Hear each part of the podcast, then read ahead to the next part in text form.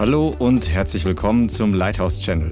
Schön, dass du eingeschaltet hast. Jetzt geht's los mit einer kraftvollen und inspirierenden Botschaft. Ich möchte mit euch heute über die Herrlichkeit oder das Zentrum der Herrlichkeit Gottes sprechen. Und ich weiß, dass es eine prophetische Botschaft ist für diese Gemeinde und auch für die Zukunft eines Teiles des Volkes Gottes für diejenigen, die bereit sein wollen. Das Volk Gottes ist nicht dazu berufen, in der Defensive und nur auf der Mauer zu stehen und zu schauen, wann kommt der nächste Attacke oder Angriff oder so. Das ist eine Berufung für die Fürbitter und für viele andere auch. Und wir sollen geistlich nicht blind sein. Aber ich möchte heute sagen, deine Berufung, deine Bestimmung ist, dass du mitten in der Gegenwart und Herrlichkeit Gottes bist, dein ganzes Leben lang. Jetzt ist das nicht jeden Tag gleichermaßen möglich, weil die Bibel sagt, es gibt böse Tage. Und in diesen Tagen ist es schwieriger. Aber theoretisch, geistlich möglich ist es an diesen Tagen trotzdem und manchmal sogar erst recht. Ich möchte aber trotzdem sagen, ich möchte nicht eine Erwartungshaltung auf, naja, es kommt auf dich an und es kommt auf mich an, wie nah wir in der Herrlichkeit jeden Tag sind. Das Wort Herrlichkeit im Hebräischen, eines der Worte, heißt Kabot. Kabot oder Kabot. Dieses Wort heißt Wichtigkeit, Gewicht, Schwere. Ja? Da schreibt man K-A-V-O-D. Falls du es hinwerfen möchtest, gerne. Und dieses Wort heißt, hat was mit Gewicht zu tun, mit, zum Teil mit Ehrerbietung. Und grundsätzlich oder hauptsächlich bedeutet es Herrlichkeit, Respekt oder Ehrfurcht, Ehre und Majestät. Ja? Dieses Wort kommt sehr, sehr häufig in der Bibel vor. Schon von Anfang an der Bibel, noch bevor der erste Mensch gesündigt hatte, Gott war immer voll der Herrlichkeit. Der Himmel ist voll der Herrlichkeit. Sein Thron Gottes ist umgeben und gefüllt von der Herrlichkeit Gottes. Die Herrlichkeit ist nicht einfach nur eine Kleinigkeit. Die Herrlichkeit Gottes ist die Essenz seines ganzen Wesens. Hör genau zu. Er ist allwissend. Er ist allmächtig. Er ist allgegenwärtig. Und das unterscheidet ihn von allen anderen Göttern. All die, das, was ich gerade aufgezählt habe, allwissend ist kein anderer Gott. Allgegenwärtig, niemand außer ihm. Allmächtig, er ist souverän. Er muss niemand fragen. Er muss niemand um Erlaubnis fragen und er ist niemand Rechenschaft schuldig. Obwohl sein Wort zuverlässig ist und er ist kein Lügner, er ist nicht ein Mensch, dass er lüge. Souveränität darf man nicht mit, mit Unberechenbarkeit verwechseln. Aber er ist souverän. Er ist vollkommen gerecht. Auch das unterscheidet ihn von jedem anderen Gott oder göttlicher Art von Wesen. Es sind ja alles eigentlich Götzen und Nichtse. Er ist gnädig. Er ist heilig. Keiner außer ihm ist heilig. Er ist die Liebe und er ist ein Gott des Zornes und der Rache. All diese Dinge sind sein Charakter und all das zusammen ergibt die Herrlichkeit Gottes. Die Herrlichkeit offenbart ihn in Fülle. Wenn wir Gott begegnen, als, als, als Jesus auf die Erde kam, wir alle wissen hier, soweit ich sehen kann, sind alle Christen hier. Heute kann sich ja noch ändern, dass mehr Leute Dienste zum Training hinzukommen, die auch, wenn du online zuschaust, du bist noch nicht von neuem geboren, du bist dir nicht sicher, dass wenn jetzt das Licht für uns alle ausgeht und irgendein Komet einschlägt, vollkommen überraschend und du bist nicht im Himmel, dann brauchst du heute Vergebung persönlich für deine Sünden. Und das kannst du in einer Sekunde empfangen, wenn du wirklich ernsthaft bist und umkehrst. Aber das ist jetzt heute nicht der Punkt. Was ich sagen möchte ist, dass wir alle kennen Jesus als die wichtigste Person, wenn du Christ bist. Dann muss es deine wichtigste Person sein, sonst stimmt was nicht. Und als er auf die Erde kam, und wir wissen, dass er Sohn Gottes ist, dann haben ihn Menschen als vieles betrachtet und gehalten. Er hat gesagt, es ist der Zimmermann aus Nazareth. Er ist ein Rabbi, er ist ein Lehrer, er ist ein Prophet, er ist der Sohn Gottes, aber er war für viele nicht sichtbar als das, was er ganz am Ende der Bibel ist. Der König der Könige und der Herr der Herren. Und diese Herrlichkeit kommt eines Tages wieder. Jesus kommt nicht als Zimmermann. Jesus kommt nicht als Baby in einer Krippe. Jesus kommt nicht als Mensch mit einem weißen Kleid, einem Peace-Zeichen, und ich mache mir jetzt nicht lustig, aber er kommt nicht so, wie die allermeisten Menschen ihn erwarten. Er kommt in der Herrlichkeit des Vaters, das sagt er selber, mit all den Engeln. Und dann werden ihn alle sehen, auch die, die ihn durchbohrt haben und die ihn heute durchbohren würden, wenn er wieder über die Erde gehen würde. Und das sind eine ganze Reihe von Leuten. Selbst unter denen, die sich Christen nennen, kämpfen viele gegen Jesus. Das kannst du in der Geschichte nachlesen. Das ist Geschichte des sogenannten Christentums. Paulus hat damals gesagt, vor 2000 Jahren, oder Jesus hat zu Paulus gesagt, warum verfolgst du mich? Damals war es Saulus. Und Jesus war nicht in physischer Gestalt da. Saulus hat die Leute verfolgt. Und Jesus sagt, du verfolgst mich. Du kämpfst gegen mich. Oh. Und wenn er wiederkommt in Herrlichkeit, dann hören die theologischen Diskussionen auf. Wenn er wiederkommt in Herrlichkeit, dann werden die erschrocken sein, die gedacht haben, dass es so stark mit ihnen ist, wie die Verfolgung im Mittelalter und so weiter und so weiter. Aber ich möchte mit euch erstmal ein bisschen darüber sprechen, wo taucht die Herrlichkeit Gottes in der Bibel auf. Das sind ein bisschen Grundlagen, aber es ist nicht langweilig oder Bibelschule. Das ist einfach ein Schnelldurchgang von den Situationen, wo Gott seine Herrlichkeit geoffenbart hat. Die Bibel ist die Menschheitsgeschichte aus dem geistlichen Perspektive. Und es gab viele Zeit. Es gab die Herrlichkeit, war sicherlich im Paradies, da möchte ich gar nicht viel drüber sagen. Aber bevor die Sünde, die Menschheit in Sünde gefallen ist, bevor die Sünde kam, waren sie umhüllt von der Herrlichkeit Gottes. Sie waren nackt und haben sich nicht geschämt. Es war alles perfekt. Gott war gegenwärtig, seine Herrlichkeit war da. Und das haben wir alle verloren. Adam und Eva zuerst und jeder einzelne von uns. Was sagt Römer 3, Vers 23? Alle haben gesündigt und ermangeln der Herrlichkeit Gottes. Wir ermangeln der Herrlichkeit. Das heißt, wir hätten sie gehabt oder wir sollten sie jetzt haben, aber wir haben sie nicht mehr. Warum? Weil wir wandeln oder gewandelt sind in Sünde. Als Menschheit. Und du bist auch nicht besser wie Adam oder Eva. Und ich ja auch nicht. Keiner von uns. Wir alle hätten genauso gesündigt. Wir waren nicht in der gleichen Situation, aber keiner von uns ist besser. Für jeden musste Jesus Christus persönlich kommen. Ich möchte ein bisschen vorspringen. 2. Mose, Exodus Kapitel 40. Der Auszug von Mose und dem Volk Israel aus Ägypten ist eine ganz mächtige Demonstration der Kraft Gottes, der Macht des Allerhöchsten und der Herrlichkeit Gottes. Und wir wissen, dass das Meer sich geteilt hat und dass sie heute immer mehr ähm, historische Artefakte dafür finden, also Beweisstücke und dass das alles immer mehr Sinn ergibt. Äh, Im Golf von Ackerbar und so weiter und so weiter. Aber in Exodus 40, Vers 34 steht geschrieben über das erste Zelt, das Mose gebaut hat. Das war noch nicht die Stiftshütte, das war das Zelt der Begegnung. Da gab es die Bundeslade noch nicht. Und da heißt es in Vers 34, da bedeckte die Wolke das Zelt der Begegnung. Und die Herrlichkeit des Herrn erfüllte die Wohnung. Und Mose konnte nicht in das Zelt der Begegnung hineingehen, denn die Wolke hatte sich darauf niedergelassen. Und die Herrlichkeit des Herrn erfüllte die Wohnung. So oft sich die Wolke von der Wohnung erhob, brachen die Söhne Israel auf auf all ihren Wanderungen oder Aufbrüchen des Lagers. Wenn, sie sich, wenn sich aber die Wolke nicht erhob, dann brachen sie nicht auf bis zu dem Tag, an dem sie sich erhob. Denn die Wolke des Herrn war bei Tag auf der Wohnung. Diese Wohnung ist das Zelt der Begegnung. Ja? Und bei Nacht war ein Feuer in der Wolke vor den Augen des ganzen Hauses Israel, solange sie auf der Wanderung waren. Das war 40 Jahre. 40 Jahre hatten die in der Nacht eine Feuersäule, eine Wolkensäule, die durch Feuer im Inneren beleuchtet war. 40 Jahre war am Tag eine Wolkensäule auf dem wichtigsten Zelt in dem Camp. Das war der Zelt der das Zelt der Begegnung zwischen Gott und den Menschen oder Mose. Und die Herrlichkeit war auf diesem Zelt.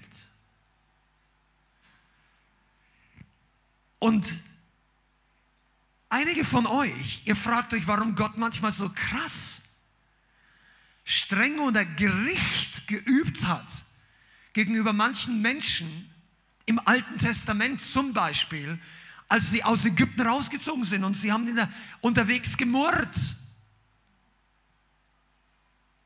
Wisst ihr, warum das so keine Kleinigkeit war?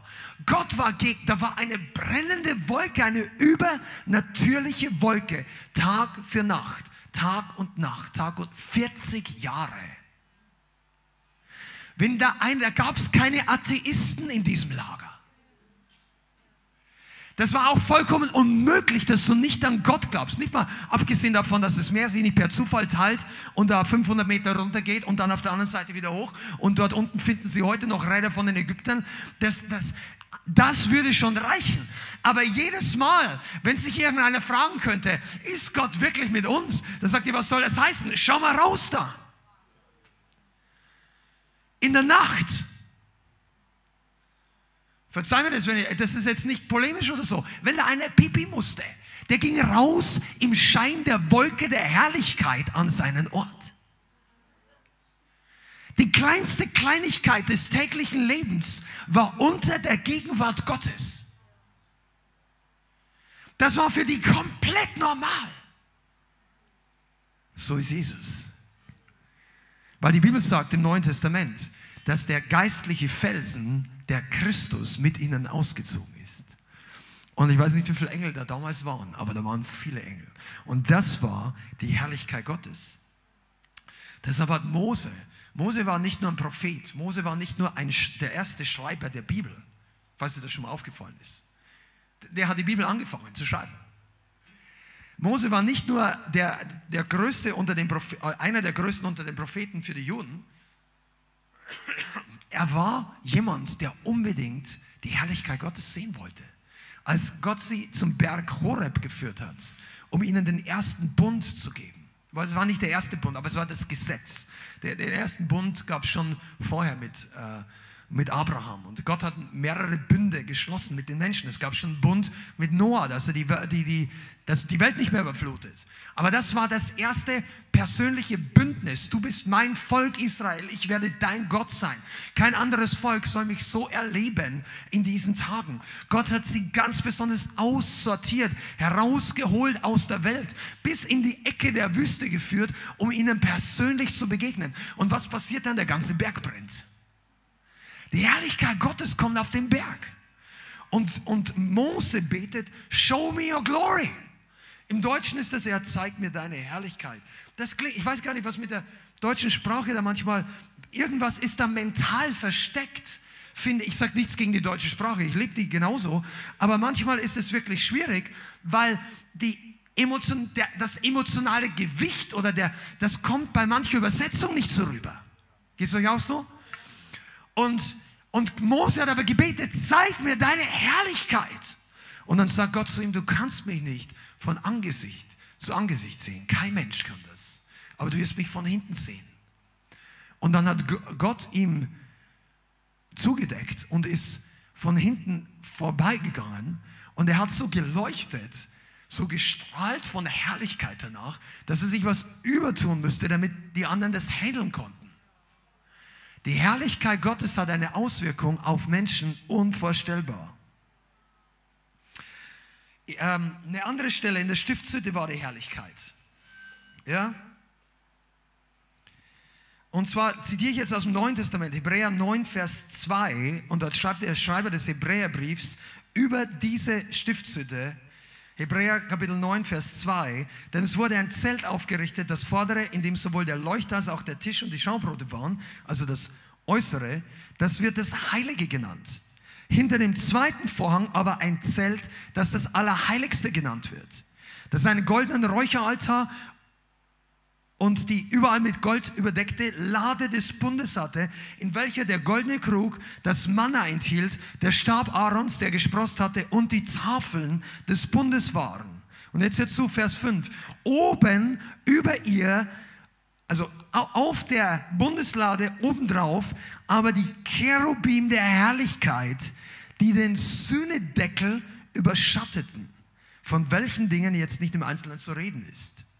Dieses Wort ist schwer zu übersetzen.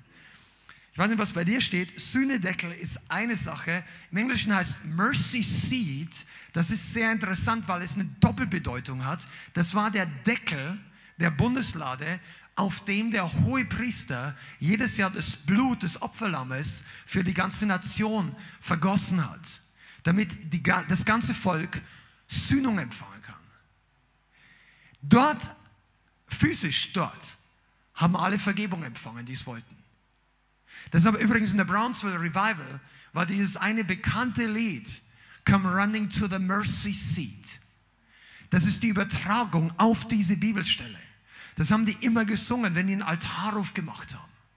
Lauf zum Altar Gottes, aber nicht nur zum Altar, zum Platz hier, sondern lauf zu dem Ort, wo Jesus, geistlich gesprochen, für dich die Sühnung der Sünde gemacht hat. Wenn wir wissen, dass wir nicht durch Fleisch und Blut, dass wir nicht durch ein Opferlamm, durch ein einjähriges Schaflämpchen errettet sind, sondern Jesus war das ewige Opferlamm für uns, der, der sein Blut ein für alle Mal vergossen hat.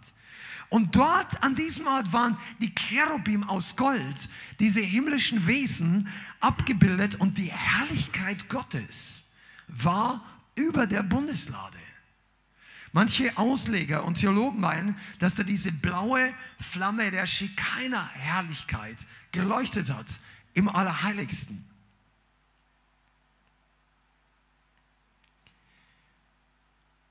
Und es gibt noch so viel mehr.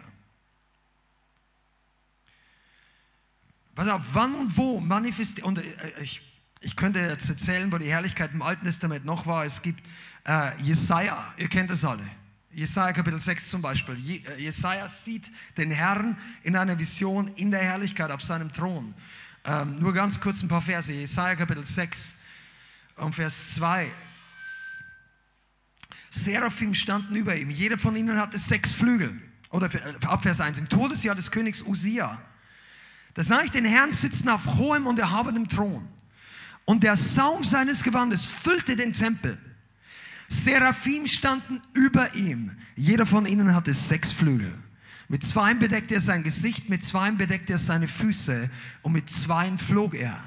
Und einer rief dem anderen zu und sprach, heilig, heilig, heilig ist der Herr der Herrscher. Die ganze Erde ist erfüllt mit seiner Herrlichkeit. Da erbebten die Türpfosten in den Schwellen von der Stimme des Rufenden und das Haus wurde mit Rauch erfüllt. Und Jesaja sprach, weh mir, ich bin verloren. Denn ein Mann mit unreinen Lippen bin ich, mitten in einem Volk mit unreinen Lippen wohne ich. Denn meine Augen haben den König, den Herrn der Herrscher gesehen. Also hier siehst du eine ganz klassische Reaktion. Und zunächst mal, Jesaja wird an himmlische Orte versetzt und sieht die Realität, wie sie wirklich ist. Du, nur weil wir nicht da sind, machen diese Seraphim gerade keine Pause in der Anbetung. Nur weil wir die Augen nicht geöffnet dafür haben, geht das da oben, die warten nicht, bis wir alle da sind. Die vier lebendigen Wesen und die Seraphim, die sagen von Ewigkeit bis zur Ewigkeit, heilig, heilig, heilig. Eines Tages kommen wir rein in diesen Thronsaal und ich glaube, dass für viele Christen der Schockmoment kommen wird. Das muss nicht ein negativer Angstschock sein, aber ein Aufwachen, wie wir es nie gedacht haben. Sagen, du meine Güte, ist es heilig. Die Herrlichkeit. Und die werden nicht mehr an Party mit dem Vati denken in diesem Moment, wobei nichts verkehrt ist, Party mit Gott zu machen. Aber der erste Gedanke, wenn du in den Thronsaal reingehst. Ich rede nicht, wenn du ins Paradies kommst. Und nicht, wenn du durchs Tor der Stadt reingehst. Aber wenn du in den Thronsaal Gottes, und glaub mir, der ist größer, als du dir jemals vorstellen kannst. Da passen hunderte von Millionen Menschen rein. Gibt Leute, die eine Vision darüber hatten. Ich sagte, die Decke war so hoch, sie konnten es nicht beschreiben. Es muss tausend Kilometer hoch. Das Ding ist riesig. Und wenn du dort reingehst, dann denkst du nicht, ach, jetzt möchte ich mal Jesus kurz umarmen. Das denkst du vielleicht draußen. Du denkst, boah, heilig. Und dann hörst du den Sound der Flügel, der wie einer gesagt hat, you hit the deck, man. Also du, da flätst du auf, deinem, auf dein Angesicht. Und ich weiß nicht, Gott ist heilig. Weißt du, er muss sich da nicht anstrengen. Versteht ihr? Gott muss, damit du das mal richtig verstehst. Gott muss sich übersetzen für uns Menschen auf der Erde. Der muss sich klein machen, damit wir nicht alle in Angst und Tod umfallen. Er sagt, ja, Gott ist die Liebe. Amen. Aber damit wir die Liebe sehen und nicht wie Jesaja alle sagen, wow, wie mir, ich bin verloren, hat er sich den Mantel eines Zimmermanns angezogen. Er hat sich den Körper eines normalen Menschen angezogen, weil sonst wäre jeder ich weiß nicht, welche, die Pharisäer haben alles Mögliche Jesus an den Kopf geworfen. Und manchen gesalbten Christen genauso. Aber wenn sie Jesus in der Herrlichkeit gesehen hätten, die hätten ihren Mund nicht aufgemacht. Die hätten auch nichts damit anfangen können. Die hätten dort auch nichts verloren gehabt. Weil ohne die Rettung Gottes kommst du da gar nicht rein. Aber seine Herrlichkeit, das ist, das ist wie Atmen für dich und mich. Gott kann nicht anders, als er herrlich sein. Der, der kann es nicht abschalten, der will das auch gar nicht. Und er ist nicht egozentrisch. Gott ist nicht egozentrisch, weil er angebetet wird. Das ist die normale Reaktion. So wie jede Blume sich zur Sonne dreht am Tag, so beugt sich jedes Geschöpf im Himmel vor dem Herrn aller Herren. Das ist die normalste aller Reaktionen, weil äh, es gibt keine andere Reaktion, wenn du überhaupt in seine Nähe kommst und ihn sehen darfst, außer zu sagen, Herrlichkeit. Da gibt es eine andere Stelle, wo steht die ganze, der ganze Himmel lobt und preist ihn und in seinem Tempel ruft alles Herrlichkeit. Alles. Was denn der Tempel auf der Erde? Die Gemeinde. Ruft in seine Gemeinde alles Herrlichkeit. Immer mehr. Deshalb predigen wir heute drüber weil das dran ist. Okay, ich gehe ein bisschen weiter. Wo und wann manifestiert sich denn seine Herrlichkeit? Wir könnten noch, wir könnten über Jesaja reden. Jesus, ich komme nachher noch dazu, im Neuen Testament war die personifizierte Herrlichkeit, aber für eine gewisse Zeit in einer anderen Art und Weise. Jesus kam einmal in seiner vollen Herrlichkeit, da waren aber nur drei Leute außer ihm, also drei Menschen, die jetzt noch auf der Erde waren dabei. Petrus, Johannes und Jakobus, gehen wir auf den Berg der Verklärung, könnt ihr euch erinnern? Plötzlich wurde sein, sein ganzes Antlitz weiß und strahlend glitzern. Wie, wie ihn, und die wussten keine Worte, wie sie kein Färber oder Wäscher konnte Kleider auf der Erde so weiß machen, wie er gestrahlt hat. Was soll auch anders schreiben? Ne?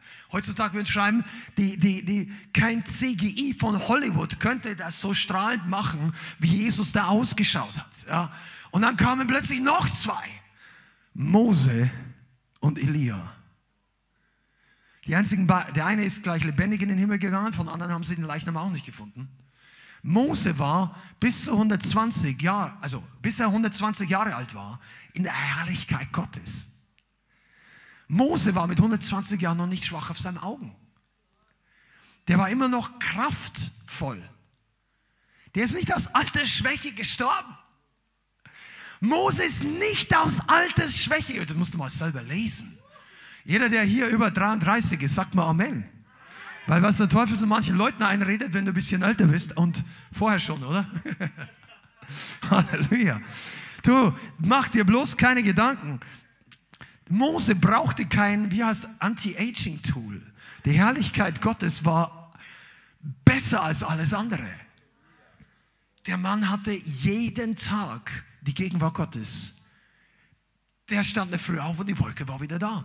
Und dann hat irgendwann gesagt, Gott, Mose, du musst jetzt zu mir kommen, weil wir wollen jetzt das Volk ins, ins Land reinbringen. Und ich habe dir gesagt, das geht nicht. Also jetzt ist dein Weg beendet. Jemand anderes muss übernehmen.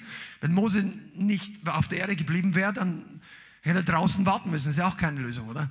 Also Mose kam dann in die ewige Herrlichkeit und Josua und der Rest vom Volk gingen rein, um das Land einzunehmen. Aber wann und wo hat sich die Herrlichkeit Gottes manifestiert? Pass auf, die Herrlichkeit Gottes manifestiert und offenbart sich immer dort, wo Gott wohnt, wo seine Gegenwart ist. Du kannst die Herrlichkeit Gottes nicht ohne seine Gegenwart finden. Macht das Sinn für dich? Vielleicht ist es zu basic, aber es ist total wichtig. Dort, wo sich Gottes Gegenwart stark manifestiert, geht es in die Dimensionen der Herrlichkeit. Und ich rede die volle Manifestation. Nicht Jesus als Menschensohn, aber auch er hatte die Herrlichkeit Gottes auf sich. Wo Gottes Gegenwart sich stark manifestiert, wird seine Herrlichkeit sichtbar. Wo manifestiert sich Gott? Wo er geheiligt wird, wo er erhoben wird, wo er gepriesen wird, wo seine Gegenwart den Menschen heilig ist. Bist du da? Seine Herrlichkeit fällt nicht auf tote Religion. Seine Herrlichkeit fällt nicht auf menschliche Anstrengung und Pflichterfüllung. Du kannst das gleich in diesem Satz, jetzt in dieser Predigt, in diesem Moment, übertragen auf modernes, christliches, geisterfülltes Gemeindeleben. Komm zwei Jahre in diese Gemeinde und du hast wahrscheinlich Teil der Herrlichkeit mitgenommen, bist berührt worden hier vorne, im Lobpreis berührt worden, dein Denken hat, du, du hast die Herrlichkeit erlebt, die allermeisten von euch, oder? Du kannst aber trotzdem religiös werden. Und dann fällt die Herrlichkeit nicht mehr auf dein Leben. Die anderen sind drin, du nicht. Die anderen sind erfüllt, Tränen laufen den Wangen runter. Du bist mit äußeren Dingen beschäftigt. Das ist dann, wenn die Herrlichkeit nicht mehr auf dich kommt, während sie aber auf dem Nachbarn, der vielleicht neben dir sitzt oder springt oder anbetet, kommt. Das ist ganz, ganz wichtig. Diese Prinzipien, die wir uns heute anschauen, sind nicht nur diese Gemeinde ja, diese Gemeinde nein. Nein, es ist von Leben zu Leben, von Seele und Herz zu Herz. Du, du kannst dich auch, du kannst ein Spezialist in der Anbetung der Herrlichkeit sein und in irgendeinem Moment deines Lebens eine Entscheidung treffen, die nicht gut ist, die Gott nicht segnet und bei dir du aber dran bleibst und in die negative Richtung gehst und Gottes Herrlichkeit wird sich zurückziehen. Wir haben die Herrlichkeit Gottes nicht gemietet. Es gibt, naja, es gibt diese Aussage, die ich übrigens nicht schlecht finde.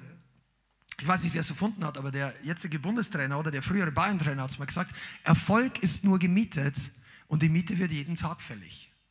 Was er gemeint hat, ist, oben zu bleiben, an der Spitze, in dem Fall halt an der Bundesliga oder was auch immer, das kannst du nicht kaufen auf die Dauer. Du musst jeden Tag das Investment bringen, dass du dort bleibst.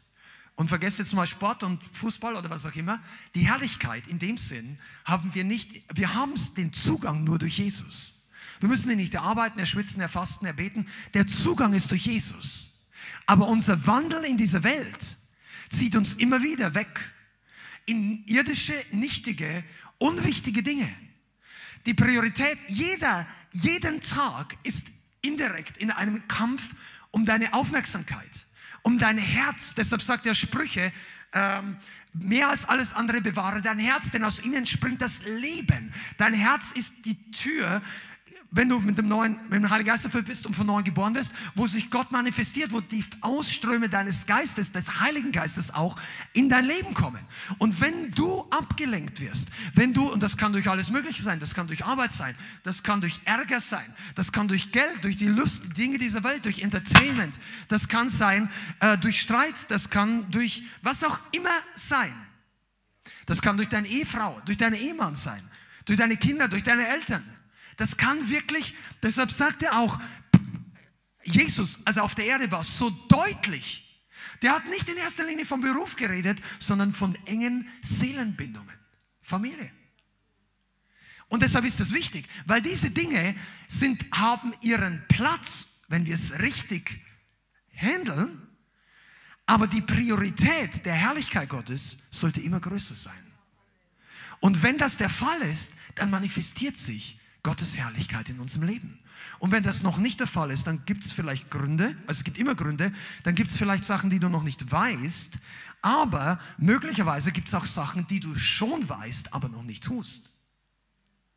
Ich komme nachher noch dazu. Wichtig ist, dass du verstehst, dass Gottes Gegenwart ist eine Antwort, eine Reaktion auf das, was auf der Erde passiert. Gott hat noch nie gesagt,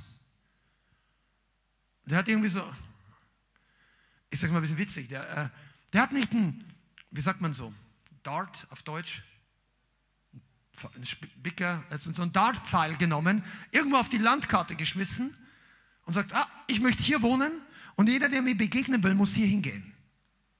Der hat das noch nie gemacht. Und ich werde es euch jetzt gleich zeigen. Ihr kennt ja den Ort, der auf diesem Planeten der heiligste Ort, wenn man das so nennen kann, genannt wird. Wer weiß, wo das ist? Jerusalem. Jerusalem. Jerusalem ist awesome. Wenn es ein paar Steine gibt, ein bisschen Dreck auf der Erde, wo ich wirklich denke, oh, also Jerusalem ist ein, wenn du noch nicht in Jerusalem warst, du solltest noch bevor du zum Herrn gehst, einmal dorthin fahren. Weil dann wirst du da wohnen, aber ein bisschen Vorgeschmack, diese Steine. Diese, also, aber ich will jetzt gar nicht über das irdische Jerusalem schwärmen. Tatsache ist, dass Jerusalem eine Heidenfestung war. Jebusiter, die noch dazu sehr hochmütig und großmäulig waren. Die haben dem David, also schon als Heerführer unterwegs war, von oben großartig runtergespottet und so weiter. Und die haben ihn richtig aufgezogen, sagen, hier kommt keiner rein, die Lahmen, die Blinden werden nicht rauskicken von hier. Und dann hat David eine Challenge gesehen der Sache. Und dann hat er gesagt, wer dort hochsteigt, soll Herr Oberster werden. Das ist jetzt eine andere Geschichte, das Weise war oder nicht, aber der, der Kühnste war Joab, der ging durch die Wasserleitung oder eine versteckte Wasserleitung hoch. Und das ist keine Kleinigkeit, weil du, du kannst nur mit einer kleinen Truppe hochgehen und er hat oben aufgeräumt und die Tor aufgemacht und da haben sie das ganze Ding eingenommen. Und dort hat David, dort hat David seinen Regierungssitz aufgerichtet. Bis dahin war Jerusalem fast nicht in Erwähnung in der Bibel. Es gibt eine Stelle, wenn man prophetisch die Bibel liest, könnte man könnte es darauf hindeuten, dass es einen Priester gab. Melchisedek war der König oder der Priester von Salem. Wo die meisten meinen, es ist Jerusalem, Shalom. Aber das war noch bevor. Melchisedek ist eh ein sehr interessanter Typ, das kannst du anders mal studieren. Aber David ging dorthin. Er hatte keinen Auftrag von Gott, keinen bewussten. So wie Mose. Für Mose war die, da war jede Farbe des, der Außenabdeckung des Zeltes, der Stiftshütte, wurde genau detailliert hingegeben. Das hat David nicht gehabt.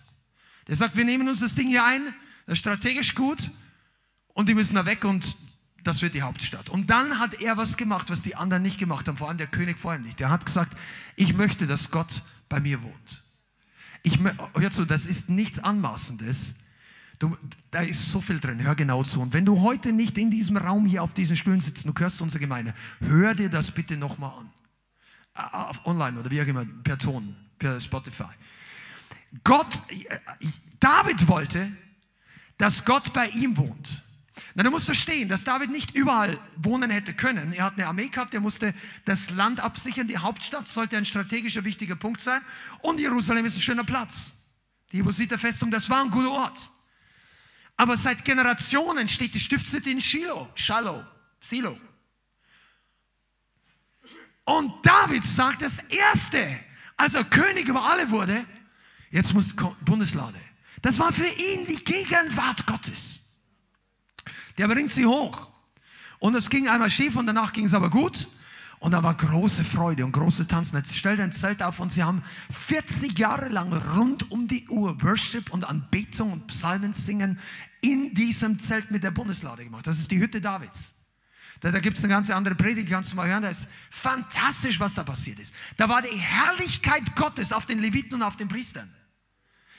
Die haben Lobopfer gebracht. Dort hat Gott die, die, den, den, Vorhang auseinandergezogen und einen prophetischen Blick ins Neue Testament gegeben. Sie haben lebendige Schlachtopfer gebracht. Ihr eigenes Herz, ihren Worship, ihren Gesang.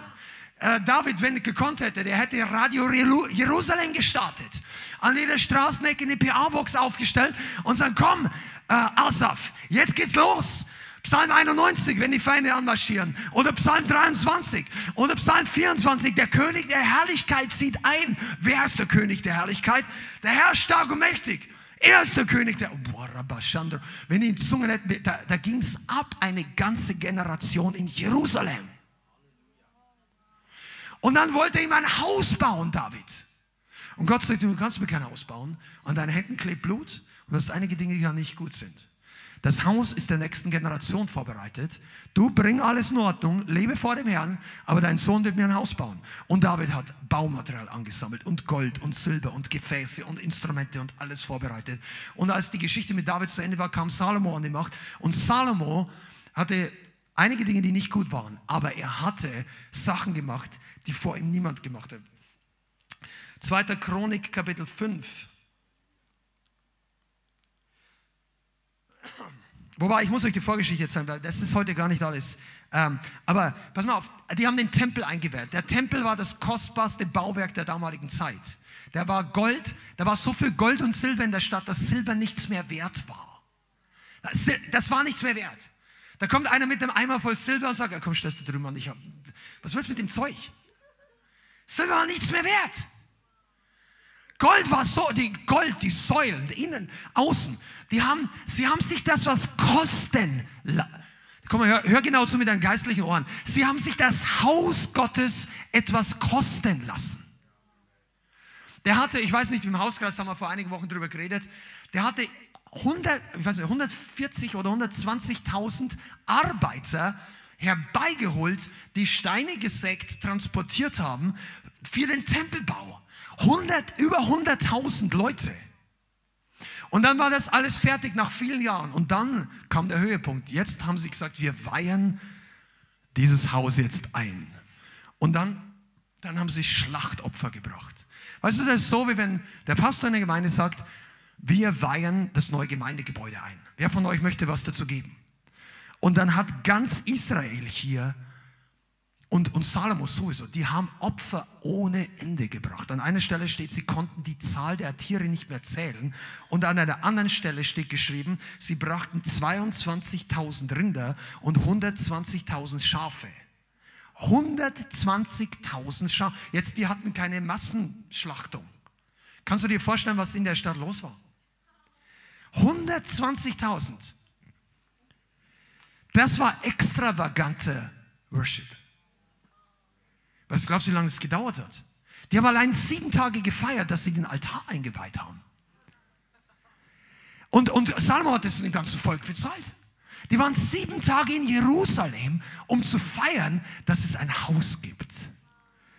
Dass die Herrlichkeit Gottes jetzt dort wohnt. Und ich meine, vorher war es schon auch nicht schlecht mit der Hütte Davids. Aber die wollten halt irgendwie was Größeres. Das war ein bisschen auch irdisch gesinnt, weil die Herrlichkeit geistlich war eigentlich, wenn du genau liest, was die prophetische Sache angeht, während der Zeit der Hütte Davids, sogar prophetischer ins Neue Testament und andere Dinge. Aber nichtsdestotrotz, die Herrlichkeit, die größte Manifestation der Shekinah Glory, der Wolke der Herrlichkeit in dieser Generation war bei der Einweihung des Tempels. Und da steht eben geschrieben in Kapitel 5. Bist du da? 2. Chronik 5, Vers 11. 2. Chronik 5, Vers 11. Und es geschah, als die Priester aus dem Heiligen hinausgingen, denn alle Priester, die sich eingefunden hatten, hatten sich geheiligt, ohne sich an die Abteilungen zu halten. Das heißt also nicht nur die, die dran waren. Ja, die Abteilungen waren dran, da mussten die sich heiligen. Das war mühsam.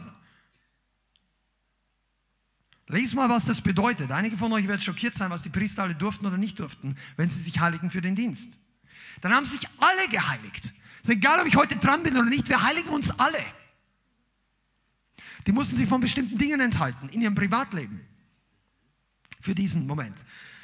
Und als die Leviten, die Sänger, sie alle, nämlich Asaf, Heman, Jedutun und ihre Söhne und ihre Brüder in Byssos gekleidet, das heißt äh, in Feierkleid gekleidet, mit Zimbeln und Harfen und Zittern,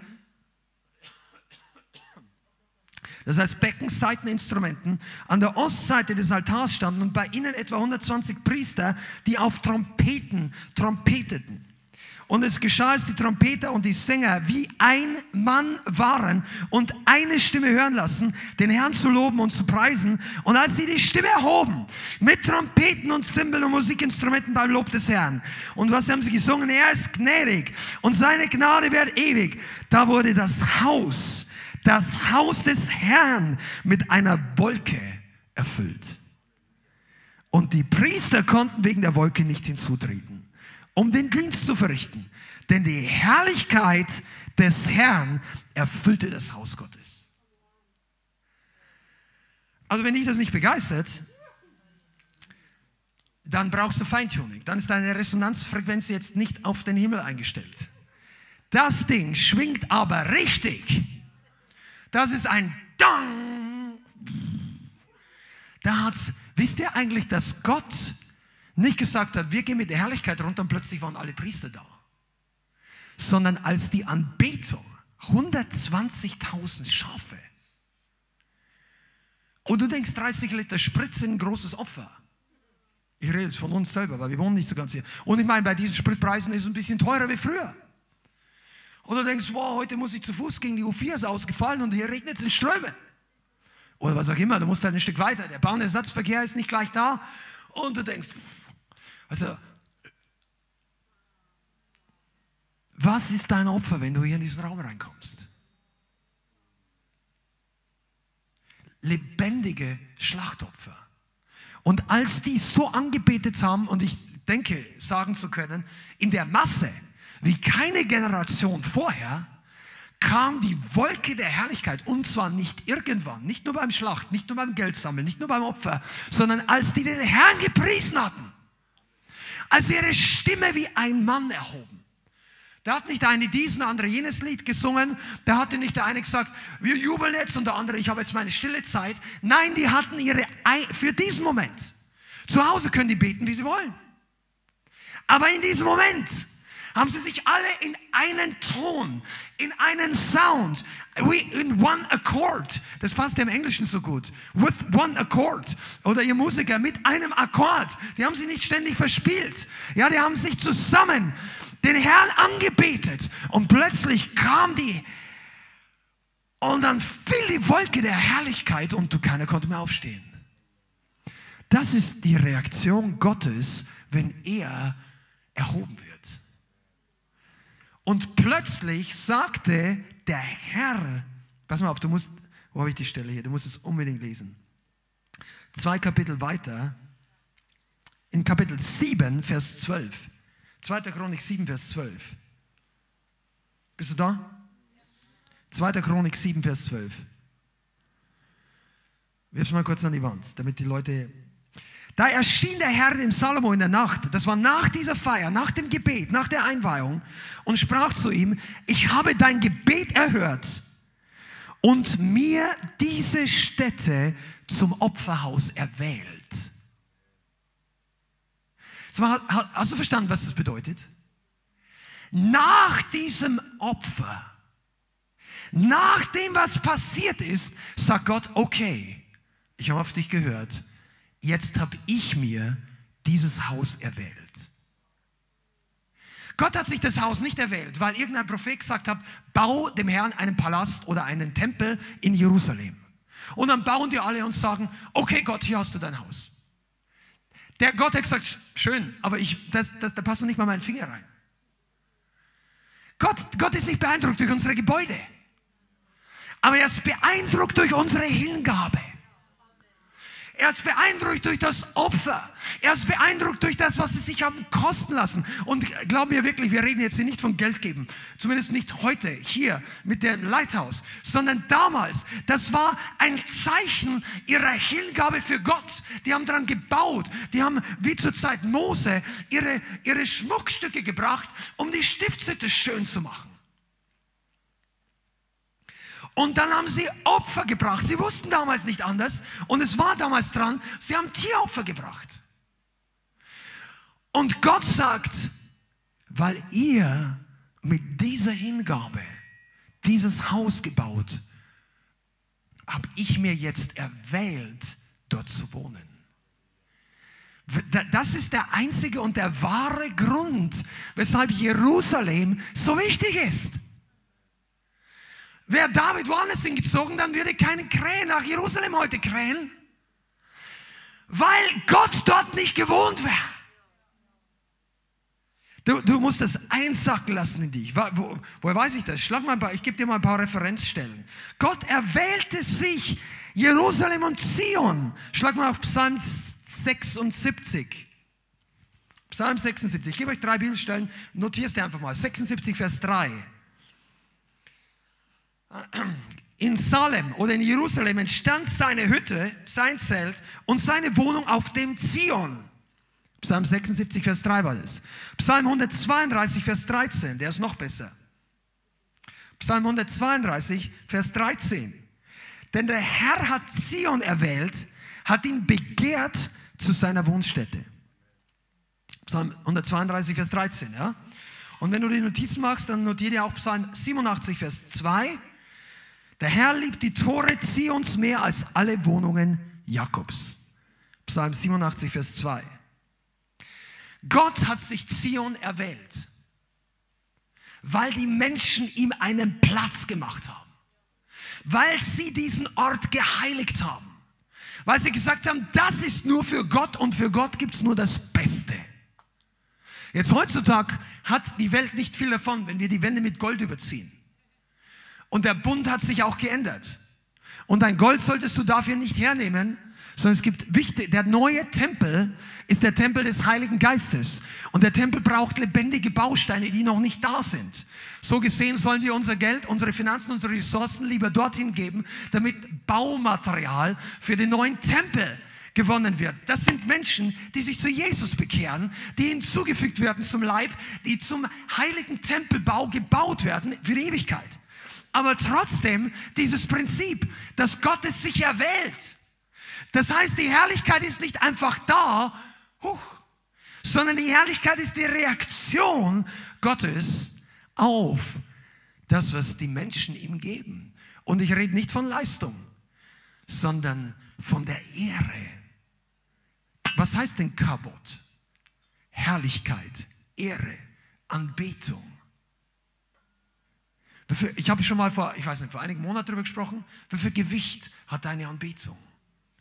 Wie viel Ehre steckt in deiner Anbetung? Ist es für dich der Rest des Tages, na, kurz bevor ich ins Bett gehe, die ganzen E-Mails gecheckt habe, noch die Fernseh, mein Lieblingsverein noch gecheckt habe, jetzt möchte ich noch zehn Minuten, eine Viertelstunde beten. Ich mache mich nicht lustig drüber, weil wenn du nichts anderes gemacht hast bisher, ist es ein guter Weg anzufangen. Aber das ist noch nicht, da ist noch nicht so viel Gewicht in deiner Anbetung. Verstehst du? Gewichtig wird es dann, wenn es dir plötzlich sehr wichtig ist. Im Deutschen passt es gut zusammen. Wenn es für dich wichtig wird, beginnt es im Geist Gewicht zu haben. Wenn du etwas ihm gibst, was dir sehr wichtig ist, ein, eine Zeit, die dir sehr wichtig ist, die du mit fünf oder einer ganz wichtigen anderen Sache füllen könntest. Eine Sache, die dir sehr wichtig ist. Ein Geschenk, das dir sehr wichtig ist. Eine Person, die dir sehr wichtig ist. Dass du sie loslässt in die Hand Gottes, ohne dass diese Person in die Beziehung mit ihr dein Leben geistlich total blockiert. All das, was uns wichtig ist, wenn wir es in die Hand Gottes geben, beginnt unsere Anbetung Gewicht zu bekommen. Und dann wird Gott immer mehr angezogen. Deshalb ist das auch so, dass die Herrlichkeit nicht produziert werden kann. Die Gegenwart, das haben wir schon mal gesagt, aber ihr, ihr sollt das lernen. Die Gemeinde, zumindest unsere Gemeinde, es ist unsere Vision und wir arbeiten und beten dafür, dass es ein Ort der Herrlichkeit ist. Und das muss die DNA der Gemeinde werden. Nicht nur der Leiterschaft oder ein paar Mitarbeitern oder des Worship-Teams, sondern wenn es dir wichtig wird, eine Kultur in einer Gemeinde, wo die Gegenwart Gottes wichtig, gewichtig ist, dann kommt die Glory. Und sie bleibt. Denn das Entscheidende ist nicht, dass sie einmal kommt, sondern dass sie bleibt. Ich möchte mit euch, bis wir heute fertig machen, noch über viel interessantere Teile sprechen. Da müssen wir nach vorne springen. Revival Glory und so weiter. Aber ich möchte ganz kurz, vielleicht drei Minuten darauf eingehen, dass die Herrlichkeit in Israel nicht automatisch geblieben ist. Die Herrlichkeit war ja schon vorher. Sie war bei Mose. Sie war in der Stiftshütte. Sie war, als Mose gestorben ist, Josua mit dem Volk eingezogen ist, das Land eingenommen hat, da haben sie die Stiftshütte irgendwo abgestellt und sie haben die, die Bundeslade als manifestierter Ort der Gegenwart Gottes immer dorthin gebracht, wo sie gerade Gott jetzt dringend gebraucht haben. Oftmals, wenn sie in den Kampf gezogen sind. Und irgendwann, und das ging relativ schnell in der Zeit, äh, in der Ära der Richter, Buchrichter, gab es gute und weniger gute Richter. Und das Volk ist damals relativ schnell wieder abgefallen, als es keine guten Leiter hatte. Gideon hat es zeitlang wieder zurückgeführt. Barak, äh, Deborah war Richter, Jephthah war ein Richter. Das sind alles Helden des Glaubens, die kannst du mal lesen. Eli war auch Richter. Eli war einer der letzten Richter. Dann kam Samuel, der Prophet, der gleichzeitig auch Richter war, oder zumindest heißt es, dass er Israel auch richtete, und er war der Letzte. Vor Samuel war Eli. Eli, also kennt die Geschichte, Samuel war ein Wunderbaby. Die Frau konnte keine Kinder bekommen. Der Mann oder der Mann und die Frau nicht. Man weiß nicht, doch es liegt wahrscheinlich an der Frau, weil die, die, die zweite Frau von dem Mann hat Kinder bekommen. Die Hannah konnte keine Kinder bekommen. Sie hat Gott angefleht. Gott erhört ihr Gebet. Er gibt ihr einen Jungen. Sie weiht das Kind Gott. Gewichtiger Lobpreis. Sie, und dieses Kind, Samuel, wuchs auf bei Eli. Das war der Hohepriester und gleichzeitig der Richter. Und er ist vom Kindesalter an unter der Herrlichkeit Gottes und unter der Führung Gottes gewachsen. Er hat als Kind schon eine sehr harte, aber klare Prophetie bekommen, dass Gott Eli richten wird.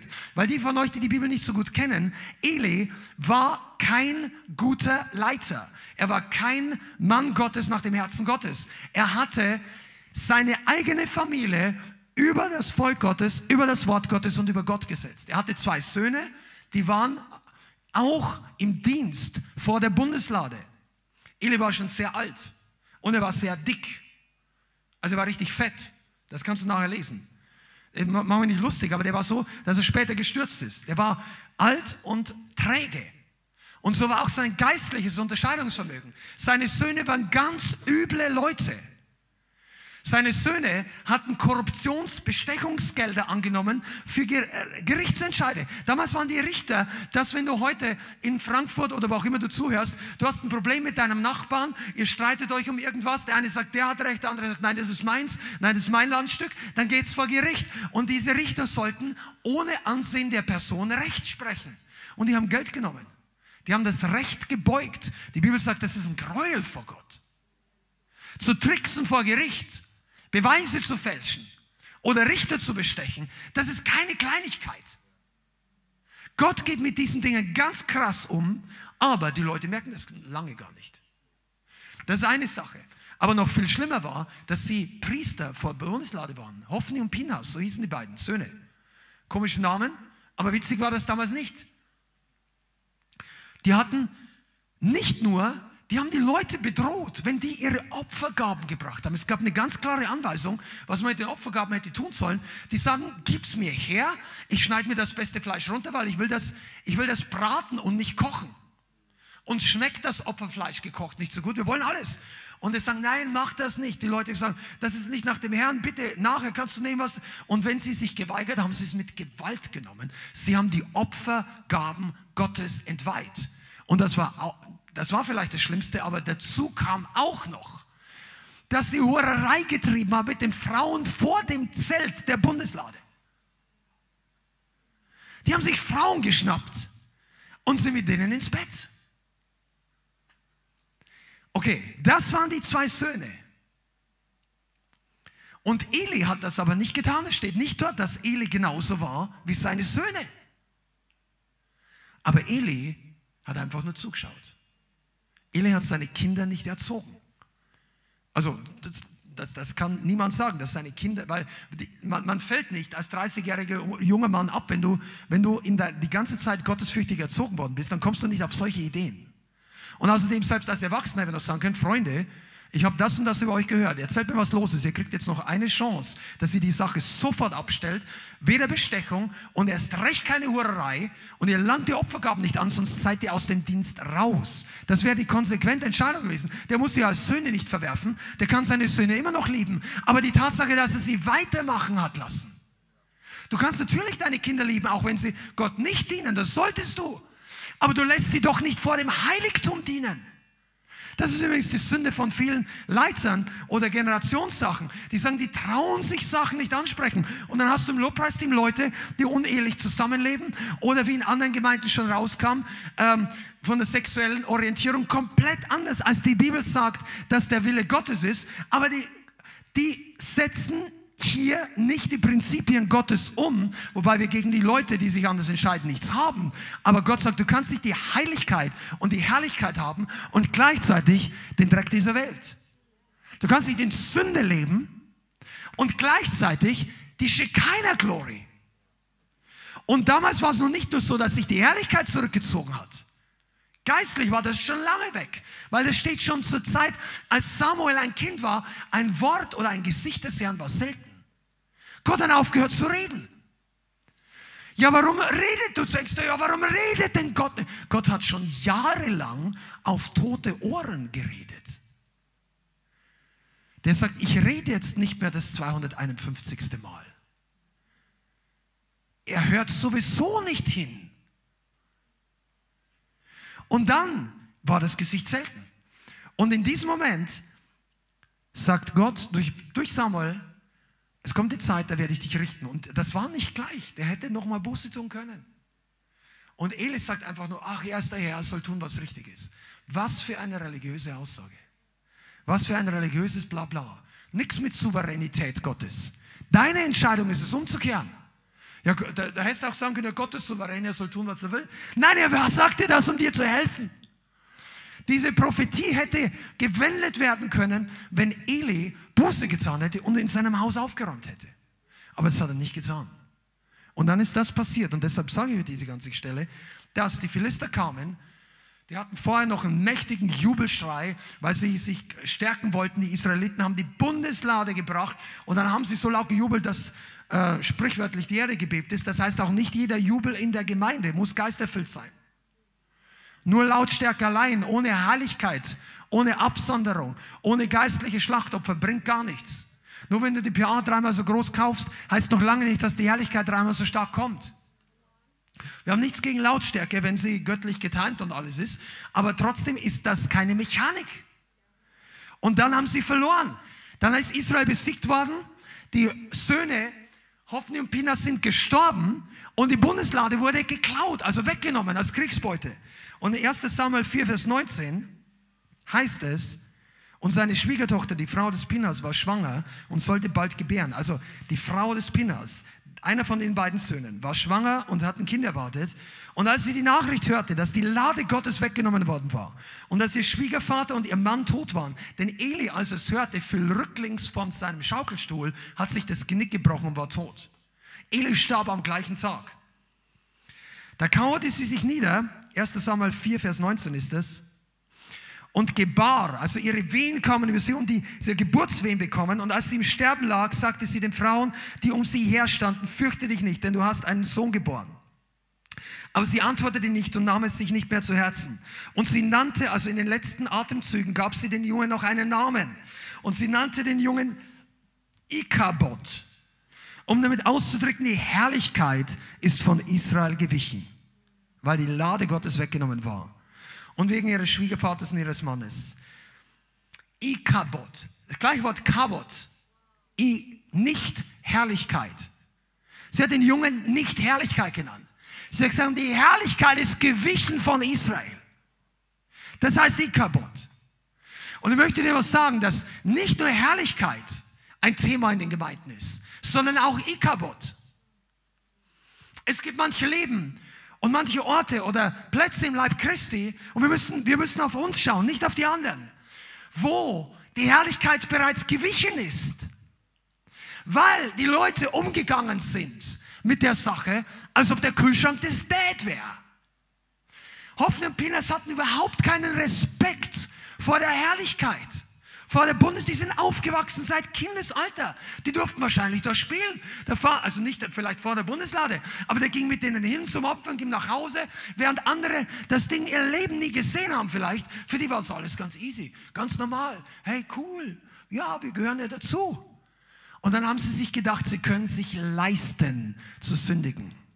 Sie können sich erlauben zu sündigen, weil sie so eine gute Abdeckung haben, so einen geistlichen Vater, so eine gute Upbringing. Sie können sich erlauben, mit der Herrlichkeit Spielchen zu spielen. Und Gott hat gar nichts gemacht, er hat sich einfach zurückgezogen. Leute, die Ikabot History haben, die merken gar nicht mehr, dass die Herrlichkeit nicht mehr da ist. Wir haben ja schon mal darüber geredet, das sollte nicht ganz das Thema sein. Aber wenn sich die Herrlichkeit Gottes zurückzieht und das Programm soll weitergehen, dann entwickelt die Gemeinde kreative neue Dinge, die die Herrlichkeit ersetzen sollen. Wenn irgendwann Sound ein Ersatz für Herrlichkeit wird, zieh den Stecker. Wenn irgendwann mal die Lichtanlage ein Ersatz für die Herrlichkeit wird oder gar die Nebelmaschine für die Schikanerwolke, dann zieh den Stecker raus. Du kannst ihn anbeten, bis der echte Lichteffekt kommt. Also das jetzt ein bisschen übertrieben, aber du kannst ihn wirklich anbeten, wie es Gott sich wahr, wahrhaftig zeigt. Und das soll deine und meine Aufgabe sein. Es gibt im, im Neuen Testament auch die Herrlichkeit auf, bei Jesus, bei den Hirten, vor allem die Wunder Gottes. Ja, äh, in Johannes steht geschrieben, dass Jesus sich offenbarte in Kana, also Galiläa, und offenbarte seine Herrlichkeit. Die Wunder sind Teil der Herrlichkeit des Neuen Testamentes. Da geht es nicht um die Wolke der Herrlichkeit. Sage, warum, wo muss ich da? Das ist das Finale, die, das große Bild. Als Jesus kam, hat er Kranke geheilt, Dämonen ausgetrieben, blinden Augen geöffnet, Blindgeborene geheilt. Das war unheard. Das hat kein Prophet jemals getan. Und die Gelehrten wussten, dass das nur der Messias kann. Jesus hat boom, boom, boom, Herrlichkeit. Der hat nicht nur gepredigt, hör mal genau zu und ich hoffe, dass ihr jetzt alle gut zuhört. Der hat nicht nur Leute überführt. Der hat denen nicht nur gesagt, du musst an mich glauben. Der hat nicht nur gesagt, ja, wenn du, der hat gesagt, sieh an die Herrlichkeit Gottes. Als Johannes der Täufer, Johannes war der härteste Bußprediger der Bibel.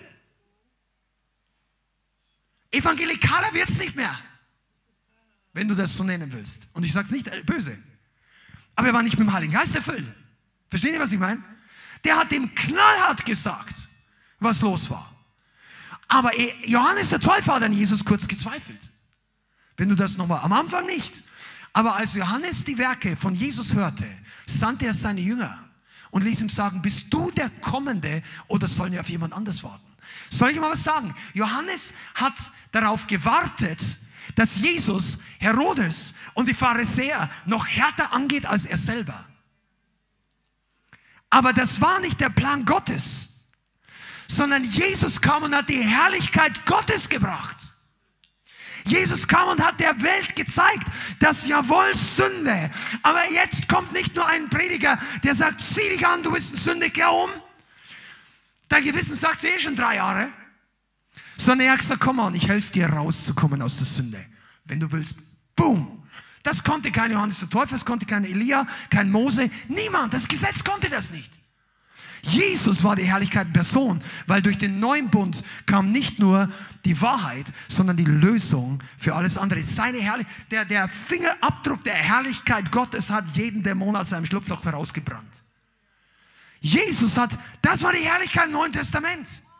Aber das war noch nicht mal die ganze Herrlichkeit. Wir könnten jetzt anfangen über das Gebet der Gemeinde, als die, die Pfosten angefangen haben zu beben, als sie gebetet haben. In der Verfolgung. Amen. Verfolgung tut nicht gut. Ihr wisst, wovon ich rede. Aber trotzdem ist es so, dass in der Verfolgung die Herrlichkeit Gottes zunehmen kann. Aber ich möchte mit euch jetzt mal sagen über Revival Glory. Das ist etwas, das solltest du studieren. Freunde, Schwestern, Brüder, ich weiß nicht, wie traditionell oder locker ich es hier sagen soll. Diese Gemeinde braucht es. Revival Glory, studier das mal. Das bedeutet die Herrlichkeit, wie sie sich manifestiert hat in den vergangenen Erweckungen der Erweckungsgeschichte. Ich will gar nicht sagen Religionsgeschichte. Die Religion interessiert uns nicht. Aber es gibt eine Erweckungsgeschichte seit der Reformation. Obwohl da die Herrlichkeit, ja, die war auch da. Aber die war anders. Die war schmerzhaft.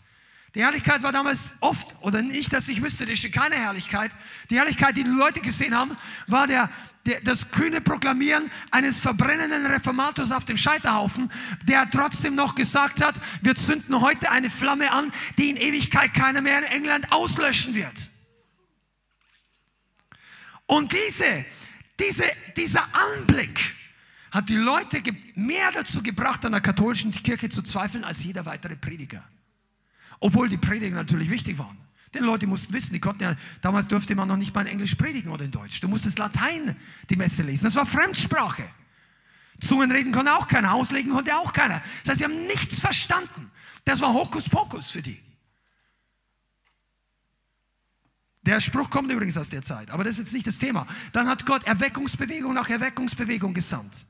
Und irgendwann kam es in das 20. Jahrhundert, also jetzt sind wir im 21. Jahrhundert, also zu Beginn 1900, 1905, 1910, diese Zeit hat der Heilige Geist und der Vater und der Sohn sich wahrscheinlich beraten und gesagt, jetzt ist die Zeit, die Bewegung des Heiligen Geistes global in meinem Volk wieder neu anzufachen. Und es gab die Erweckungsgeschichte der Azusa Street. Und wenn du die nicht kennst, du solltest die unbedingt mal studieren, eine Doku anschauen. Auf YouTube gibt es was. Das Azusa Street ist die Adresse eines Holzhauses zum damaligen Zeitpunkt. Azusa Street 312, glaube ich, hieß sie. Die gibt es heute auch nicht mehr. Ich persönlich sage sogar Gott sei Dank, da würden sie heute hinpilgern und so weiter. Aber Gott hat etwas getan, das kannst du dir nicht vorstellen. Zungenreden war damals nicht häufig. Also nicht wie heute.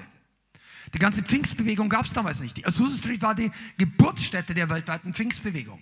Da war ein Prediger, da gab es einige Leute, die haben entdeckt, dass man mit dem Heiligen Geist erfüllt sein kann, mit Zungensprache. Ich will das mal viel abkürzen, aber der kam dann, ein schwarzer, einäugiger Prediger, kam nach Los Angeles und hatte dort angefangen zu predigen und hat einen, sollte einen Hauskreis übernehmen oder eine Gemeinde, die haben ihn dann rausgeworfen, haben sie zu Hause weiter gebetet und der hatte einfach immer, der war mit dem Heiligen Geist erfüllt, ein paar Monate vorher und hatte, weil er keinen Job hatte und konnte die Gemeinde Gemeinde nicht übernehmen, aber nicht nur deshalb, sondern weil er Hunger hatte, fünf Stunden, sechs Stunden pro Tag gebetet für Revival, für Ausgießung des Heiligen Geistes. Und dann haben die zu Hause angefangen, ich glaube, das war die Bonnie Prayer Street oder so. Das war eine Veranda, ein Privathaus. Da sind Leute mit dem Heiligen Geist erfüllt worden. Die sind so, die sind innen voller Freude. Die haben dort in Zungen geredet, in anderen Sprachen, in bekannten Sprachen, Russisch, Chinesisch, Dinge, die nicht gelernt haben. Dann kamen immer mehr Leute, die Straße wurde voll. Dann ist die Veranda zusammengebrochen, weil da waren 20 Leute gestanden. So, wir brauchen dann das Haus. Die haben sich ein alten Gebäude gemietet. Das war ein ehemaliger Pferdestall. Früher war es eine Methodistenkirche, die haben im ersten Stock die Kirche gehabt und unten war ein Lagerhaus. Das war Dirt Floor, also äh, Schmutzboden. Und dort, und der hat gesagt, wir gehen in ins Erdgeschoss und haben dort angefangen, Versammlungen zu halten. Und er hat einfach nur einfache Holzkisten, so wie heute Holzobstkisten aufgestellt. Da war nichts mit Luxus, da war nichts mit besonderer Sache, da war Heiliger Geist. Und ich habe gar keine Zeit, das heute alles zu sagen. Aber du solltest das mal studieren. Die Herrlichkeit ist nicht weg. Die Herrlichkeit kam zurück in die Gemeinde. Die Herrlichkeit ist da, wenn Leute ihm mit der gleichen Haltung ihn suchen, wie damals zur Zeit der Bibel. Da sind Wunder passiert, das kannst du dir nicht vorstellen. Zu dieser Zeit kam die Shekinah Herrlichkeit. Shekinah ist ein Begriff aus dem Judentum der Rabbiner. Das wird mit einem Wort in Verbindung gebracht, das mit Wohnstätte zu tun hat. Deshalb haben sie diese bei, den, bei der Bundeslade das so genannt. Das ist nur ein Ausdruck für eine bestimmte Art von Herrlichkeit. Du kannst es einfach Wolke nennen. Aber es gab Momente, die, die übrigens, diese ging über Jahre diese Erweckung. Die hatten jeden Tag drei Gottesdienste, morgens, Nachmittag und Abend. Und die haben gesagt, die Gottesdienste waren eigentlich ohne Ende, die gingen ineinander über. Da war immer jemand da. Die haben Zeugnis gegeben, die haben gebetet. Dann hat jemand ein Wort weitergegeben, dann haben sie wieder gesungen. Dann haben sie, dann haben sie Heilungszeugnis, einer aufgesprungen. Gott wirkt mächtig. Und oftmals war es so, dass die Herrlichkeit Gottes so sichtbar da war. Wie eine Wolke die Zeugen, die das damals gesehen haben, jemand hat ein Buch darüber geschrieben, der in den 60er Jahren, glaube ich, noch mit den alten Leuten im Altersheim als junges Kind oder als Teenager mit denen reden konnte. Und die haben ihm die Geschichten erzählt, gleich Tommy Wells Show oder so ähnlich.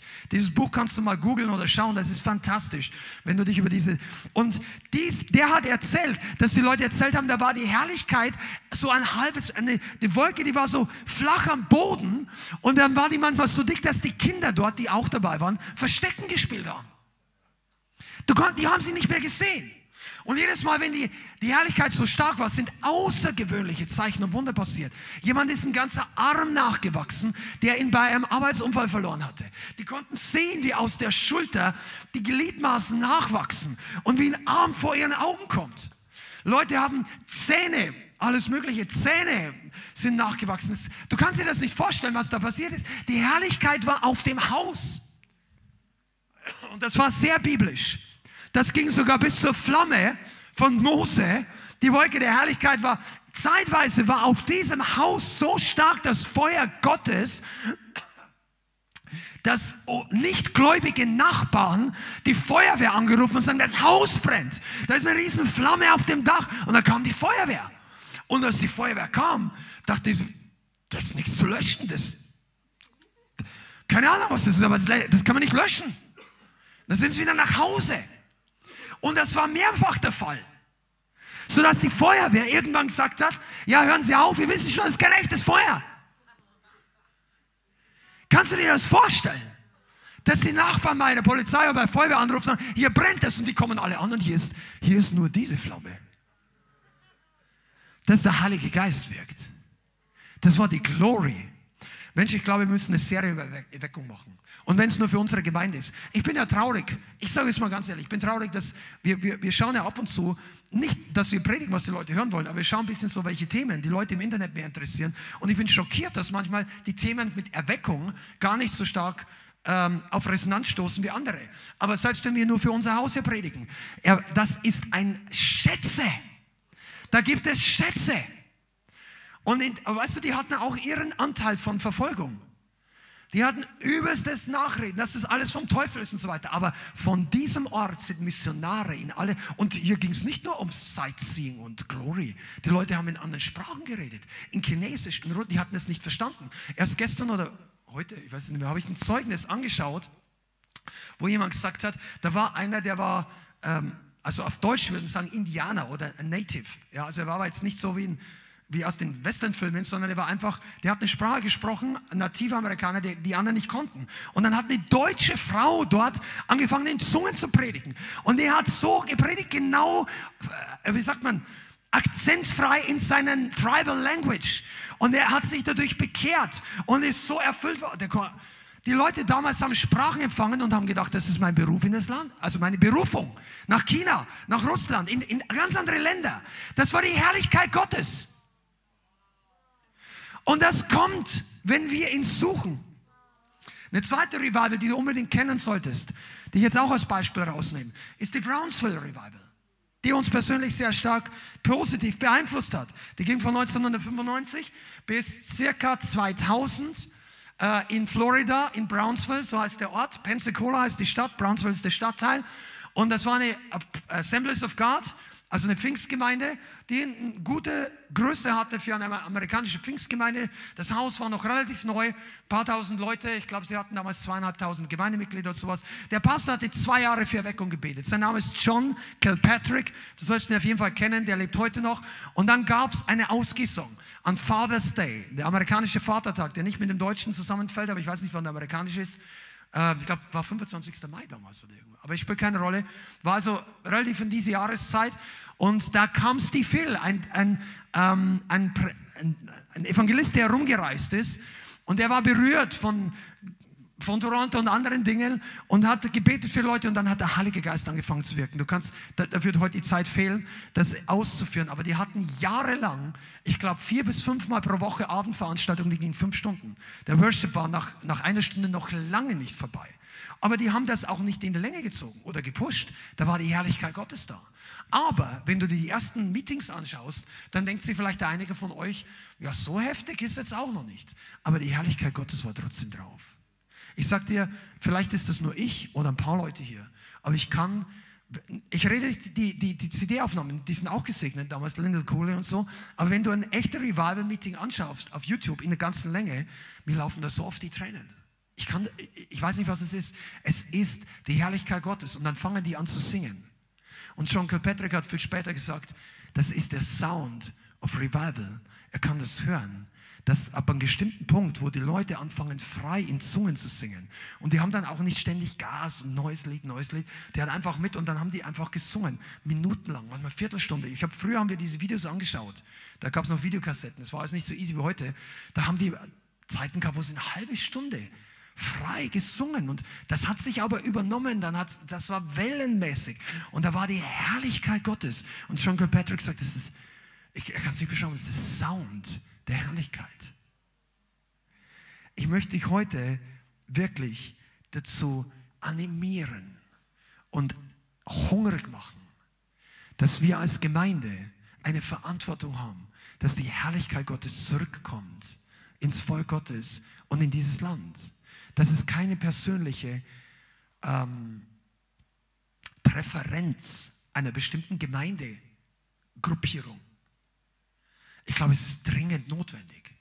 Nicht nur die, weißt du, und damals, bei, auch bei Brownsville, ich habe heute, Bianca, habe ich ein Zeugnis gehört, habe ich noch nie gehört von denen. Der John Kilpatrick hat gesagt, dann ging er hin und da kam der Heilige Geist und das war so. Und der, John Kilpatrick ist nicht so einer, der, der gleich alles durchlaufen lässt. Das war nicht wie Toronto, obwohl Toronto auch seinen Segen hatte. Aber der, der hat nicht, da konntest du nicht einfach aufstehen und rumschreien und rumlaufen. Da haben dich die freundlichen Ordner dann wieder begleitet zu deinem Platz und wenn du Seelsorge gebraucht, die haben das anders gehandelt. Äh, ich sage nicht gut oder schlecht, aber die hatten es halt so gemacht. Dann mitten im Gottesdienst ist eine Frau aufgestanden und hat wow, wow, wow, und so geschrien und irgendwie so die Hände. Und ich denke, was ist hier los? Gell? Und er nimmt das Mikrofon und geht zügig zu ihr runter. Und dann dachte er wollte halt mit ihr reden, was, was jetzt hier los ist, weil das hat sie mich gestört. Dann geht sie hin und er sagt, und die Frau schaut die ganze Zeit, wow, und ihr Mann war dabei. Der Mann von der Frau war ein Vietnam-Veteran, der im Krieg ähm, eine Handgranate zugeworfen bekommen hat und bevor sie bei ihm explodiert in seinem Zelt, hat er es genommen und zurückgeworfen. Und als es zurückwirft, explodiert das Ding und er hat einige Finger von seiner Hand verloren. Der hatte keine Finger mehr. Und in dieser Herrlichkeit der Brownsville River, die Frau sieht, wie dem Mann die Finger nachwachsen. Und der John Kilpatrick geht mit hin und sieht das und sagt, und er hat es genauso gesehen. Das war wie ein unsichtbarer Laser, wie wenn der Haut Gewebe nach Gewebe langsam wieder hingemacht hätte. Und es war in perfekter Farbe zu, zu, zu dem Rest der, der Haut, der war ja schon älter. Und er hat gesagt, die äußere Haut war dunkel und innen war sehr heller, ist ja bei jedem Menschen so. Und innen war es genau passend in der Farbe. Und dann hat er auch schreien angefangen. Das war die, Herrlich die kreativen Wunder passieren, wenn die Herrlichkeit Gottes kommt. Und ich möchte euch wirklich sagen, es ist Zeit, dass wir uns ausstrecken als Gemeinde. Wenn ihr genau zugehört was ich vorhin gesagt habe, es ist auch nicht umsonst. Also es wird nicht so einfach so kommen. Jetzt mal vor, in, vor irgendein paar Monaten hat mal jemand gesagt, ja, ich will noch mehr von Gott sehen und wir wollen die keine Herrlichkeit, das haben wir noch nicht gesehen. Amen, Bruder, Amen, Schwester. Aber dann sei auch bereit, das im Geist zu tragen und hineinzugeben, wie die damals zur Apostelgeschichte oder zur Brownsville Revival. Vielleicht machen wir da mal ein Teaching für unsere Mitarbeiter. Ihr werdet euch wundern, welches Leben, welchen Lebensstil die Mitarbeiter der Gemeinde hatten in dieser Zeit. Es haben sich über Millionen Leute sind reingegangen und wieder raus und es sind Hunderttausende von Leuten gerettet worden. Es sind Zeichen und Wunder passiert. Das Ding hat die ganze Welt beeinflusst. Aber es sind auch ein paar Leute aus ihrer eigenen Gemeinde weggegangen. Das war denen zu viel, das war denen zu extrem. Die fremden Leute haben die Besitze weggenommen und das Ganze war einfach für, für ihr Ding zu extrem. Weißt du, und das ist die persönliche Entscheidung, die jeder Einzelne trifft. Die Herrlichkeit, du kannst dich heute entscheiden, im Zentrum der Herrlichkeit sein zu wollen. Jetzt pass mal auf, wenn dich das alles überfordert und du denkst, wow, muss ich jetzt fünf Stunden pro Woche, äh, fünfmal fünf Stunden pro Woche kommen? Nein, musst du nicht. Du musst auch nicht mitarbeiten. Du, das ist alles freiwillig. Du wirst auch hier nicht unter Druck gesetzt. Aber bitte erzähl nicht, du möchtest die Herrlichkeit wie in der Azusa Street oder wie im Tempel und möchtest dafür drei Stunden pro Woche investieren. Das, it's not gonna happen. Das ist keine Sache, die du nebenbei noch mitnimmst, neben deinen anderen fünf Hobbys. Nicht in unserer Generation. Und in der anderen Generation macht es auch keinen Sinn, so zu leben. Sondern Gott sucht sich Leute, die sagen, ich will mit meiner Gemeinde, mit meinem Leben im Zentrum der Herrlichkeit leben. Ich will nicht nur am Rande, so heißt der Titel nämlich. Ich will nicht nur am Rande. Ich will nicht nur dabei sein und es genießen, aus der viertletzten Reihe oder so, sondern ich möchte ein Brandbeschleuniger des Feuers Gottes sein. Ich möchte derjenige sein, wegen dem der Heilige Geist sagt, ich will hier wohnen.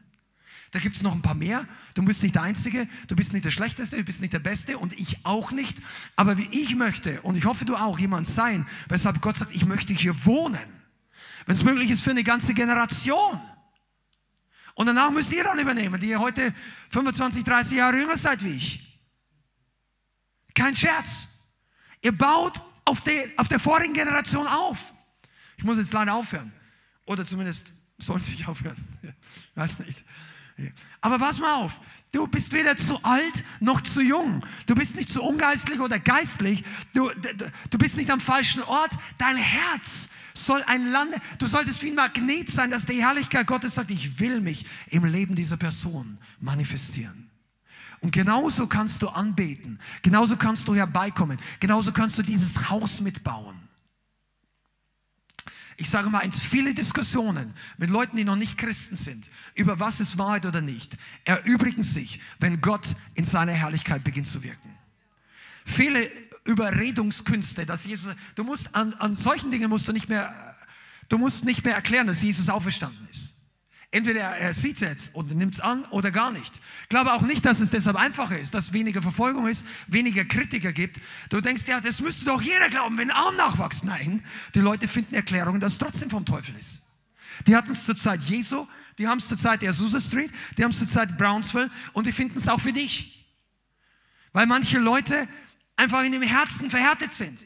Aber darauf brauchen wir uns nicht fokussieren, sondern auf Jesus, den Anfänger und Vollender. Er ist der König der Herrlichkeit, Psalm 24.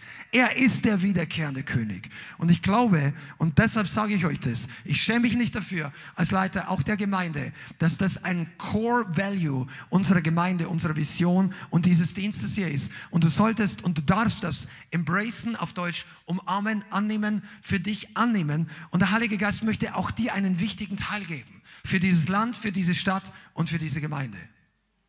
Amen. Lass uns kurz aufstehen zusammen und einfach zusammen beten, dass diese, diese Sache in unserem Leben sich verankert wie ein fester Anker des Glaubens. Amen. Ich könnte, ich könnte noch eine Stunde drüber predigen, aber weißt du, ich möchte, dass ihr selber drüber nachdenkt. Bin ich ein Grund, dass die Herrlichkeit Gottes kommt oder bin ich ein Grund, dass es den anderen schwerfällt, die Herrlichkeit zu manifestieren? Heiliger Geist, ich bitte dich, dass du deine Ströme ausgießt und ein Hunger nach der echten Herrlichkeit Gottes, dem Kavod und der Shekinah Glory freisetzt. Nicht nur hier in diesem Raum, sondern alle Leute, die online mit verbunden sind, die uns zuschauen, zuhören, die jeder Einzelne, der dich liebt, der nach deiner Wahrheit trachtet und der bereit ist, sein Leben in deinen Dienst zu stellen. Vater, wir danken dir, dass noch viel, viel mehr vorbereitet ist. Und ich bitte dich, dass du aus dieser Gemeinde Träger der Herrlichkeit machst, die im Zentrum deiner Herrlichkeit wandeln, die nicht Zuschauer sind, sondern Katalysatoren der Manifestation deiner Herrlichkeit. Vater, und ich bitte dich, dass du in dieser Woche Leuten begegnest, uns begegnest, Leuten, die online dabei sind. Wenn du das möchtest, streck dich zu Hause auch. Streck dich einfach aus und sag, Heiliger Geist, ich möchte das. Ich möchte das mit meinem Leben. Ich möchte das auf meinem Leben. Ich möchte für dich ein Träger der Herrlichkeit in diesem Land sein. Ändere mein Denken, ändere mein Leben, ändere meine Prioritäten, ändere mein Herz, wenn es nötig ist. In Jesu Namen. Amen. Vielen Dank fürs Zuhören. Wir hoffen, die Botschaft hat dich inspiriert und weitergebracht. Diese und noch mehr Botschaften findest du auch als Livestream auf unserem YouTube-Channel, zusammen mit Live-Worship und vielen bewegenden Zeugnissen. Wir würden uns freuen, wenn du auch mal in unserem Gottesdienst vorbeischaust. Alle Infos dazu findest du auf unserer Webseite, auf Facebook oder Instagram. Links dazu findest du in der Beschreibung. Schreib uns gerne dein Zeugnis oder dein Gebetsanliegen unter info at lighthouse.center. Tschüss und bis zum nächsten Mal.